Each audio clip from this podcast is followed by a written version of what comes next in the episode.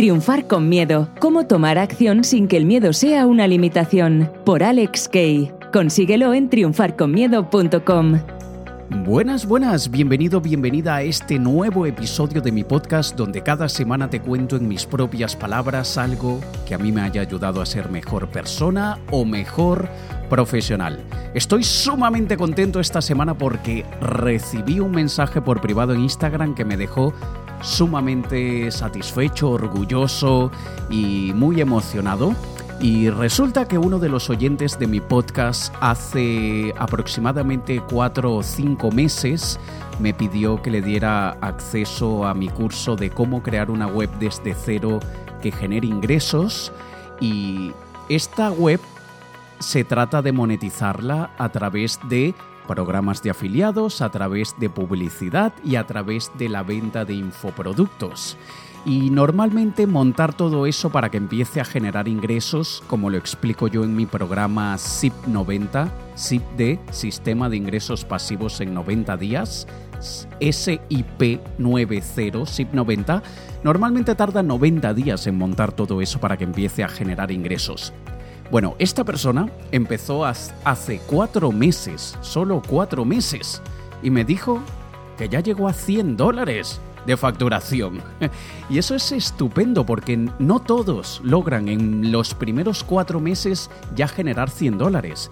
Lo normal, muchísima gente en cuatro meses ha generado 20 dólares, 30 dólares, algo así. Pero esta persona generó 100.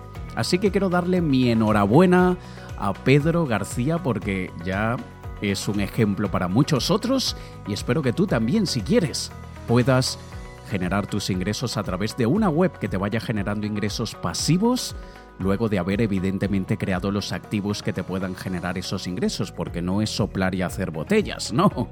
Tenemos que construir los activos, que en este caso los activos es la web para que empiece a generarnos ingresos pasivos. Si quieres tener acceso a este curso, contáctame por privado a través de Instagram, AlexKEI de Italia, AlexKEI de Italia, y pídeme que te dé acceso a este curso, ¿vale? Por otro lado, y antes de empezar con el episodio del día de hoy de 0 a 1 millón de dólares en menos de un año, antes de empezar, quiero recordarte que voy a estar en la Feria Internacional del Libro de Bogotá desde el 21 de abril al 5 de mayo del año 2020, que es cuando estoy grabando esto. Y luego voy a dar varias conferencias, tengo la gira por Latinoamérica y antes, antes de irme a Latinoamérica mi gira, el día 20 de marzo en Madrid tendré mi taller de técnicas no convencionales de negociación donde aprenderás las técnicas de persuasión, negociación e influencia que utilizan los agentes de la CIA y del FBI, pero en este caso aplicado a las ventas. Yo creo que si eres capaz de negociar tu vida, eres capaz de negociar lo que sea. Negociar un aumento de sueldo, negociar ¿Dónde vas a ir a cenar con tu pareja? que negociamos todos los días, muchas veces al día, y desde luego negociar mejores tratos con tus clientes o con aliados. Así que este taller de técnicas no convencionales de negociación que voy a dar el 20 de marzo en Madrid y luego lo tendré el 19 de mayo en Ciudad de México, 22 de mayo en Bogotá, 27 de mayo en Cali, Colombia y el 5 de mayo en Río Negro, Antioquia, Colombia. Así que espero verte por allí en alguno de estos talleres. Contáctame en las redes para que mi equipo te pueda dar la información, ¿vale? Y empecemos entonces ya con el episodio de esta semana. Pasar de cero dólares a un millón de dólares en menos de un año. ¡Wow! Para muchas personas esto es imposible, o sea, no logran ni siquiera imaginárselo. Pero para nosotros poder imaginárnoslo, tenemos que estudiar los casos de aquellas personas que ya lo han logrado. Y vamos a primero que nada a tener atención a una cosa. Cuando hablamos de esto de pasar de cero dólares a un millón, en el mundillo en el que yo me desenvuelvo y donde he estado muchos años, que es el mundo de los emprendedores digitales, aunque hoy en día me dedico más a, ayudar a empresas, a empresarios y a consultores de muy alto nivel en temas de persuasión y negociación. He pasado muchos años trabajando con emprendedores digitales y en este mundillo hay muchas falsas expectativas, mucha hipérbole, hay muchas mentiras de, facturación, muchas exageraciones y eso hace que la gente se cree una expectativa irrealista y por otro lado se crean de alguna manera una decepción porque dicen porque otros lo están logrando y yo no lo estoy logrando. Y aunque sí que hay gente que lo ha logrado y ha facturado inclusive más de un millón, han, han facturado varios millones y no en un año, en semanas. Igual tenemos que entender que son la excepción de la regla, no son la regla. Y aunque, aunque nosotros tenemos la capacidad de conseguir lo que queramos y yo soy partidario y defensor de que tenemos que ponernos metas muy ambiciosas y si nuestras metas no nos cagan del miedo es porque probablemente nos estamos poniendo metas muy bajas. Yo soy a favor de crearnos metas muy altas y una de las maneras para alcanzar nuestras metas más rápidamente es cambiar el cómo por el quién. Es decir, cambiar la pregunta de ¿cómo facturo un millón de dólares o euros o lo que sea en menos de un año? Deberíamos cambiarlo por ¿quién ya ha facturado un millón de dólares o euros en menos de un año? Porque eso va a cortar muchísimo la curva de aprendizaje, poder aprender de personas que ya han conseguido aquello que nosotros queremos conseguir es de lo más útil que podamos hacer. Muchísimas personas se cuentan un montón de historias, dicen, no, pero es que yo no tengo acceso a esas personas, yo no conozco a nadie, y eso simplemente demuestra que no te has planteado, no te has comprometido contigo mismo a conseguir aquello que quieres. Y cuando queremos las cosas así medianamente, como que, bueno, sí, sería interesante si lo consigo, pero si no lo consigo tampoco es que me voy a morir, ¿no?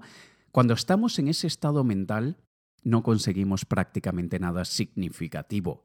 Nosotros debemos ponernos en el estado mental de voy a conseguir esto a como dé lugar, evidentemente manteniéndonos dentro de los límites éticos, morales y legales, pero voy a conseguir esto a como dé lugar y no sé si me tardará un año o me tardará, me tomará tres o cuatro años, no importa cuánto me tome, voy a conseguirlo. Y una manera súper efectiva para conseguirlo es buscar a personas que ya lo hayan conseguido. Y por eso es que hoy quiero hablarte del caso de alguien llamado Michael Sherman, que leyendo acerca de él y luego buscando más a fondo y luego hasta que pude intercambiar algunos emails con él, él tiene varias empresas y él es una de aquellas personas que llegó de cero dólares a un millón en menos de un año. Y quiero compartir contigo en mis propias palabras lo que yo aprendí del caso de Michael Sherman, nativo de Long Island. Y esto lo podemos usar de referencia para cualquier cosa que queramos construir. Hay modelos de modelos de negocio. Hay personas que venden servicios, hay personas que tienen una tienda virtual donde venden productos tangibles. Hay personas que venden infoproductos, es decir, libros, cursos de formación, cualquier cosa que sea información. Y de esta manera tenemos que entender que según qué tipo de modelo de negocio nosotros tengamos, debemos tomar un abordaje u otro para llegar al millón de dólares o euros de facturación. Y en este caso, lo que me llamó la atención de Michael Sherman es que él logró hacer esto empezando con muy poquitos recursos, con muy poquito capital y sin inversores, sin inversionistas, ¿vale? Él lanzó varios negocios, pero específicamente del que te voy a hablar es un negocio llamado Letter Dash. Letter Dash es un servicio de documentos legales. Las personas van a esta página para contratar documentos como contratos, como cartas de notificación legal, inclusive demandas, cartas de aquellas que llaman cease and desist, cuando, por ejemplo, alguien está usando un nombre comercial sin permiso y entonces se le envía una carta de cease and desist que consiste en que la persona tiene obligatoriamente que dejar de utilizar esa marca o será demandada. Y cualquier tipo de, carta que tenga que redactar un abogado en Letter Dash la puedes encontrar y tienes varias maneras de pagarlo. Lo pagas por, por cada carta que contrates o lo pagas por una mensualidad. Y varios abogados a través del crowdsourcing. En este caso, varios abogados trabajan con esta página y tú simplemente tienes que ir allí, solicitar el tipo de documento legal que quieres y ellos te envían el documento redactado. Bueno, en este caso, Michael lo que hizo fue, primero que nada, hacer lo que, lanzar lo que llamamos el producto mínimamente viable. Un producto o servicio o sitio web o negocio mínimamente viable es aquel que lanzamos con las mínimas características posibles, pero perfectamente funcional, sin gastar demasiado dinero en, en programadores, diseñadores, etc., sino gastar una cantidad relativamente pequeña cuando hablo de relativamente pequeña, depende de muchos factores del país donde vivas, de la experiencia del diseñador, programador, etc. Pero en vez de gastarte 4.000, 5.000 dólares o euros que puede costar un sitio web bien hecho, profesional, no hace falta gastarse eso. Con gastarse 500 dólares o euros ya es suficiente. Y con ese servicio o producto mínimamente viable, probamos qué tal es la respuesta de la gente. Y fíjate lo que hizo Michael en este caso. Él lanza el producto, la página Letter Dash, se compró un dominio barato, gastó lo mínimo que, que, era posible en el diseño del sitio web y luego buscó uno de aquellos cupones de publicidad en Google que por invertir 25 dólares te dan hasta 75 dólares de crédito, de, digamos, de saldo para utilizar en la publicidad. Y con esos 100 dólares, de los cuales 75 dólares se los regalaron por utilizar un cupón, él de esos 100 dólares consiguió un lead. Un lead, L-E-A-D de Dinamarca, un lead es un prospecto, un cliente potencial. Y ese lead lo convirtió en cliente al mes siguiente. Y una inversión de 100 dólares, que en realidad fueron 25 dólares, más lo que le haya costado crear el sitio web, le generó un lead que posteriormente se le convirtió en 4.000 dólares de ganancia. Atención, estamos hablando de un servicio que suele ser bastante caro, pero en este caso de Letter Dash puedes conseguir cartas legales por 199 dólares, que son como 180 euros. Así que eh, es importante tener esto en cuenta porque llegar a facturar 4.000 dólares con un producto que te deja un margen de beneficio de 8 dólares o euros es complicado.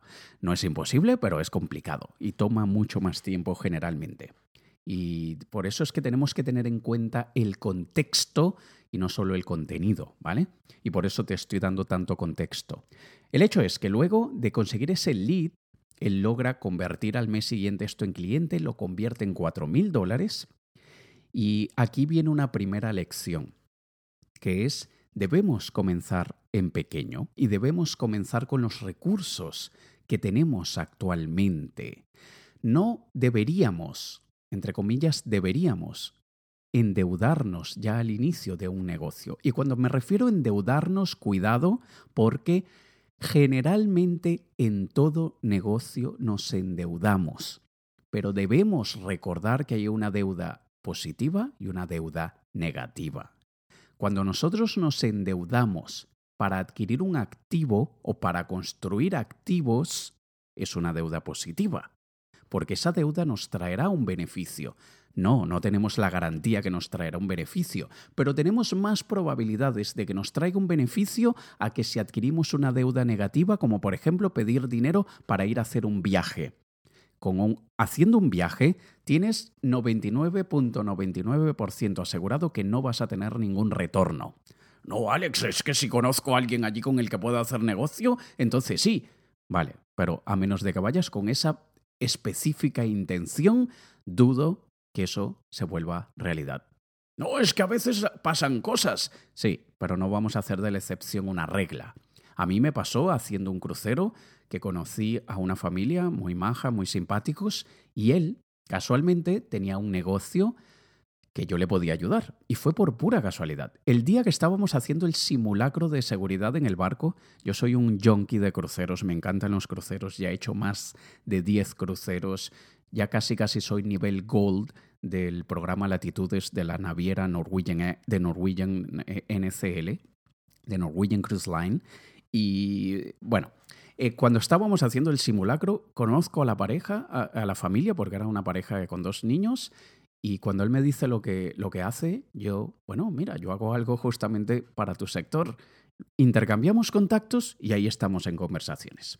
Aún no he cerrado nada, pero mira, yo no tenía ningún plan de, de hacer networking en el crucero y ha salido. Pero bueno, el hecho es que la deuda negativa es aquella que no nos deja ningún tipo de retorno, la deuda positiva es aquella que nos deja, en principio, un retorno y generalmente cuando no tenemos ni siquiera los 500 dólares o euros para el, el, sitio web básico, igual tenemos que contratar algún tipo de herramienta, igual tenemos que tener un autorrespondedor, un sistema de marketing por email, una forma de recibir los pedidos. Y cuando estamos en cero, señores, tenemos que buscar un trabajo. si estamos en cero y no tienes nada, hay que buscar un trabajo. Porque arrancar un negocio en cero es ridículo. Así que primero búscate un trabajo, un trabajo que detestes, pero que te deje algo de ingresos, y luego esos ingresos los pones a trabajar en el negocio.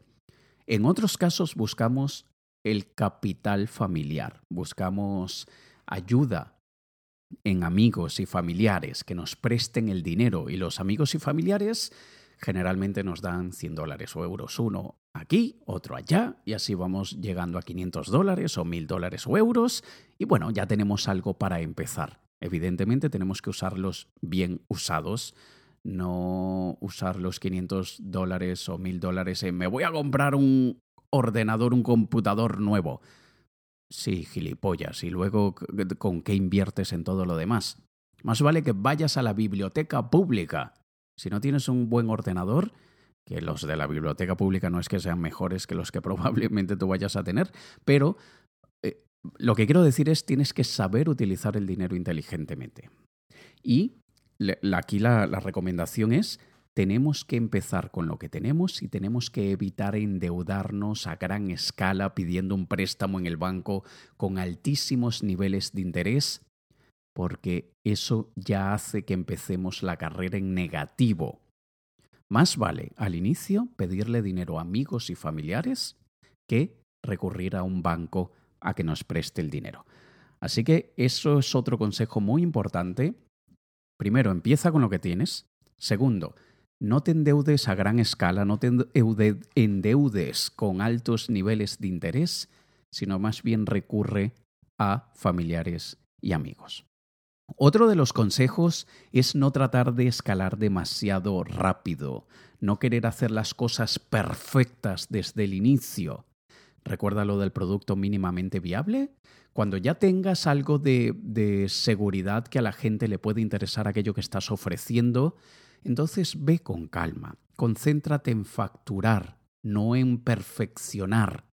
Si lo que estás haciendo es funcional, pero no es aquello que a ti te gustaría que fuese, está bien que no pierdas de vista lo que te gustaría construir, pero no lo hagas al inicio. Concéntrate en facturar al inicio, luego te encargarás de perfeccionar, ¿vale? En el caso de Letter Dash, ellos dicen que aquello que ellos construyeron al inicio no era lo que ellos nunca se habían imaginado, pero era suficientemente funcional para que la gente pudiera contratar el servicio. Y en sus propias palabras, en las propias palabras de Michael, su moto, su filosofía era, consigue clientes primero, construye después. Es decir, y según también lo que él dice, es muy guay, muy cool, muy chévere, muy nice construir algo como lo que siempre habías querido o soñado o idealizado, pero eso no te sirve de nada si no tienes clientes que te paguen primero. Otro de sus recomendaciones es comienza y haz aquellas actividades que son muy aburridas. Nosotros muchas veces queremos montar un negocio para dedicarnos a nuestra pasión, pero la pasión no siempre es divertida. Y los ingresos que nos pueda traer la pasión no siempre son divertidas esas acciones. Y nosotros tenemos que reconciliarnos con el hecho de que habrán muchas actividades muy aburridas. Cuando Muchos intentan construir un negocio que les genere buenos ingresos o bien sea un negocio principal o un negocio como fuente de ingreso adicional, porque hay muchísima gente que tiene su trabajo fijo, estable y que se montan un negocio paralelo, lo cual está muy bien, pero muchas veces evitamos aquellas actividades más tediosas, más aburridas, y la verdad es que tenemos que hacer lo que haya que hacer. Y Michael cuenta que él pasaba todos los días 15 o 30 minutos simplemente haciendo investigación de tendencias en Internet, de búsqueda de palabras claves y un montón de actividades que son súper aburridas, pero que son absolutamente necesarias para poder conseguir lo que queremos. Y muchas veces la, la, gente no termina de crear un buen negocio por cosas tan tontas como es que a mí me da pereza escribir un artículo, es que a mí me da pereza grabar un vídeo, es que a mí me da pereza grabar un podcast. ¿Tú crees que a mí muchas veces no me ha dado pereza sentarme aquí a grabar este podcast? Muchísimas veces. Pero yo sé que estoy causando un impacto positivo y ese impacto positivo que estoy causando en los demás me ha traído a mí un impacto positivo tanto en mi vida como en mi negocio, porque me ha ayudado a definir mejor cuál es mi misión de vida y al mismo tiempo me ha traído muchos clientes. Entonces, es algo que da pereza, pero da resultados positivos. Y nosotros tenemos que hacer las actividades eh, más aburridas a diario de manera constante porque traen resultados. La lección que podemos sacar de aquí es no busques diversión, busca progreso. No busques divertirte constantemente. Luego ya te vas a divertir cuando empieces a obtener los frutos de tu esfuerzo pero no busques la, satisfacción inmediata porque te estás sacrificando el futuro tal cual como lo quisieras tener. Otra de las recomendaciones de Michael es que nos obsesionemos por los pequeños ajustes. Él dice que no le puede atribuir el hecho de haber llegado a facturar un millón de dólares en menos de un año, no se lo puede atribuir a un cambio, a un elemento, muchísima gente, a mí inclusive, me preguntan, dime si tuvieses que hacer una sola cosa, ¿qué harías para tener éxito? Es imposible hacer una sola cosa y tener éxito. No es como que si te tomas una pastilla y ya tienes un resultado. Si solamente te pudieses tomar una pastilla para quitarte el dolor de cabeza, ¿cuál sería? No, amigo, no funciona de esa manera. Es una combinación de muchas acciones, de muchos elementos, los, las que nos ayudan a alcanzar aquello que nosotros queremos. Y Michael, de Letter Dash, recomienda que nos obsesionemos con todos los cambios, alteraciones, ajustes que podamos hacer. Él dice que ellos probaban un titular, lo cambiaban, probaban un precio, lo cambiaban, probaban un color, lo cambiaban, probaban una forma, la cambiaban, probaban una forma de contacto, probaban una, un lenguaje específico, lo cambiaban, recibían feedback de los clientes y en base a ese feedback hacían alteraciones. Analizaban cuáles acciones tenían mejores resultados, probaban si cambiándolas tenían mejor o si empeoraba el resultado y él dice que escuchar a los clientes no siempre es útil porque muchísima gente no tiene ni idea de lo que quiere y muchas veces la gente te da consejos, opiniones, recomendaciones basado en la ignorancia sobre un tema específico o simplemente basándose en sus gustos personales particulares, lo cual no está mal, pero tampoco está bien. Y nosotros tenemos que tener mucho juicio y criterio a la hora de decidir cuál consejo tomamos y cuál no, pero escuchar a nuestros clientes es de mucha ayuda, porque ellos de alguna manera sí que en muchos casos nos van a dar una opinión muy válida. Nosotros somos los que tenemos la última palabra y es parte de nuestro trabajo separar la paja del trigo. una persona que probablemente no tenga muchos conocimientos en el área que está opinando, va a decir una gran tontería, pero quizá detrás de esa gran tontería esté el trigo. Y quizá hay algo que podamos sacar de allí. Lamentablemente muchísimos trolls y haters de Internet opinan y cuando uno se defiende te dicen, bueno, pero es que siempre le puedes sacar algo bueno a una opinión. No siempre, no siempre. No puedes obtener una crítica constructiva de alguien que nunca ha construido nada. Pero hay ocasiones, excepciones de la regla, o excepciones que tienen la regla, no sé, que a veces sí que tienen algo de trigo que sacarle entre tanta paja y nosotros debemos utilizar eso para hacer todos los cambios y alteraciones que consideremos necesarios que vayan de acorde con nuestro plan, con nuestra estrategia, ¿vale? Tú puedes creer que hay gente que a mí me ha criticado porque he decidido tener una imagen súper cuidada, siempre o casi siempre utilizo americana o blazer, eh, siempre voy vestido lo mejor que pueda estar, porque para mí una política muy importante es siempre ser uno de los mejores vestidos en la sala, no uno de los peores. Y hay gente que me ha dicho que me veo muy distante, que no tengo una imagen cercana, que así me veo casi intocable. Bueno, gracias por la recomendación, pero es que justamente a mi tipo de público le gusta que yo cuide mi imagen de esa manera. Y a mi tipo de público al que yo quiero cautivar, ellos van a valorar que yo cuide mi imagen de esa manera. Una persona que siempre va en chanclas, en bermudas y en camiseta de playa, evidentemente va a sentir que yo soy muy distante y que quizá no hay afinidad conmigo. Y está bien, pero es que probablemente no sea mi tipo de cliente. No estoy diciendo que yo no tenga clientes que vayan en chanclas, bermudas y camiseta todo el día, pero que sí aprecian o simplemente, señores, que les da igual.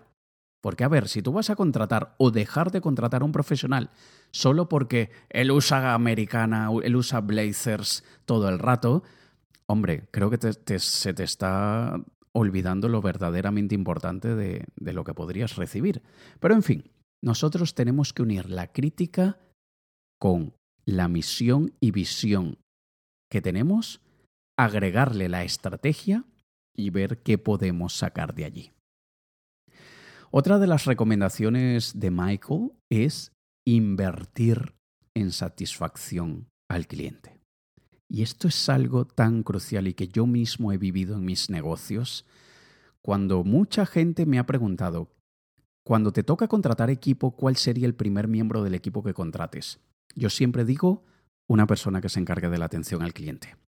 Porque cuando empiezas a, producir algo, a vender algo, a comercializar algo, empezarán a llegar las solicitudes de información, de contacto, de contratación, etc. Y nosotros no podemos ser el empresario y también el de atención al cliente y también el estratega de marketing y también el diseñador y también todo. No podemos ser una orquesta porque se nos empiezan a caer los instrumentos. No podemos hacer malabares porque se nos caen todas las pelotas o los pines o lo que sea, con lo que, o los platos.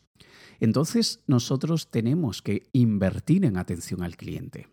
A veces, al inicio, esa persona de, de atención al cliente es nuestra pareja, un hermano, un familiar, pero debemos invertir en gente que mantenga atendidos a nuestros clientes y que no los atienda por salir del paso, porque seamos honestos, muchísimas veces estamos tan ocupados que no podemos darnos al tiempo de responder un email largo con todos los lujos de detalles que la persona nos pide.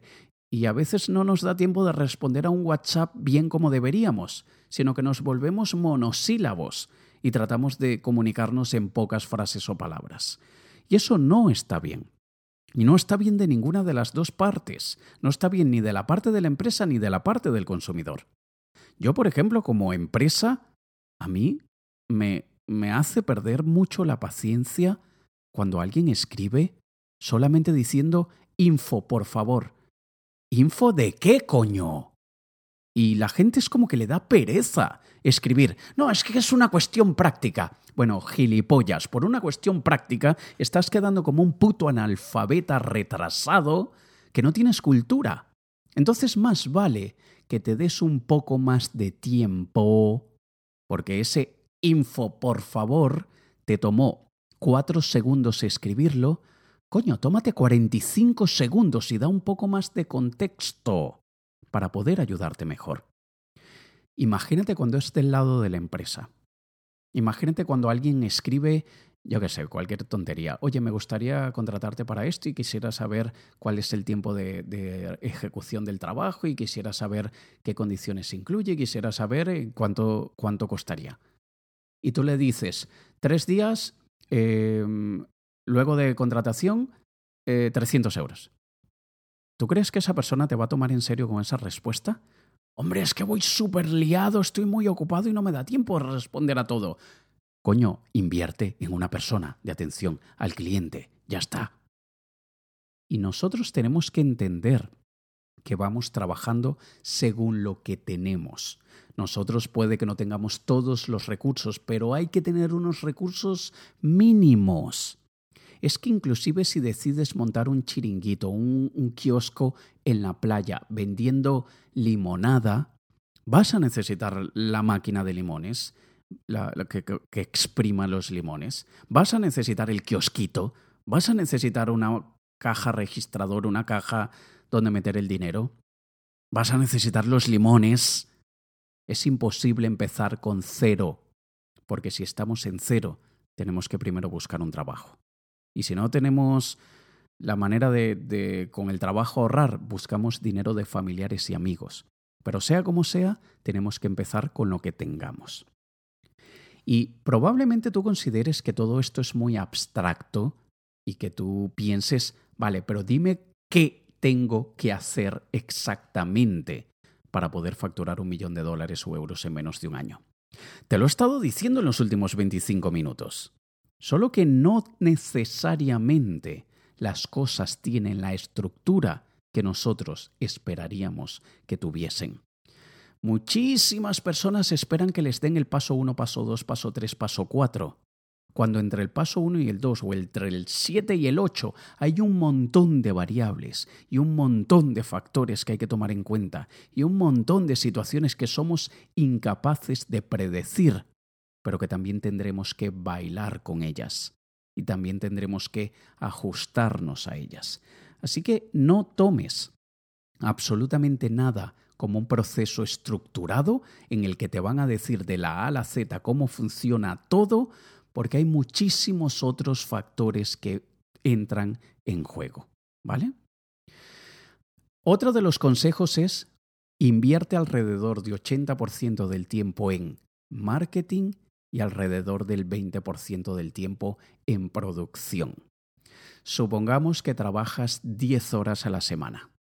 Suponiendo que trabajaras solo 10 horas a la semana en tu negocio, pues ya sabes que 8 de esas 10 horas las tienes que invertir en captar clientes y únicamente 2 en hacer lo que sea que te hayan contratado o en preparar aquello que te hayan comprado, lo que sea. Así que tenemos que invertir mucho más tiempo en el marketing, en darnos a conocer, en captar clientes que en la producción. Y muchísima gente no logra escalar justamente porque tienen la fórmula invertida. Pasan 80 o 90% del tiempo haciendo el trabajo y solamente un 20 o 10% del tiempo captando más clientes. Y así es imposible llegar ni siquiera a 10.000. ¿Qué voy a hablar de un millón? Ni siquiera a 10.000. Porque el mundo para mientras estás trabajando en la producción y cuando has terminado producción, con lo agotado que estás, es que dices, bueno, venga, va, vamos a tratar de conseguir clientes. Y eso lo haces tan solo un 10 o 20% del tiempo. Y así es imposible llegar ni siquiera a 10.000. Y como última recomendación, comienza por el mercado y luego piensa en el producto. Esto ya lo he comentado muchas veces.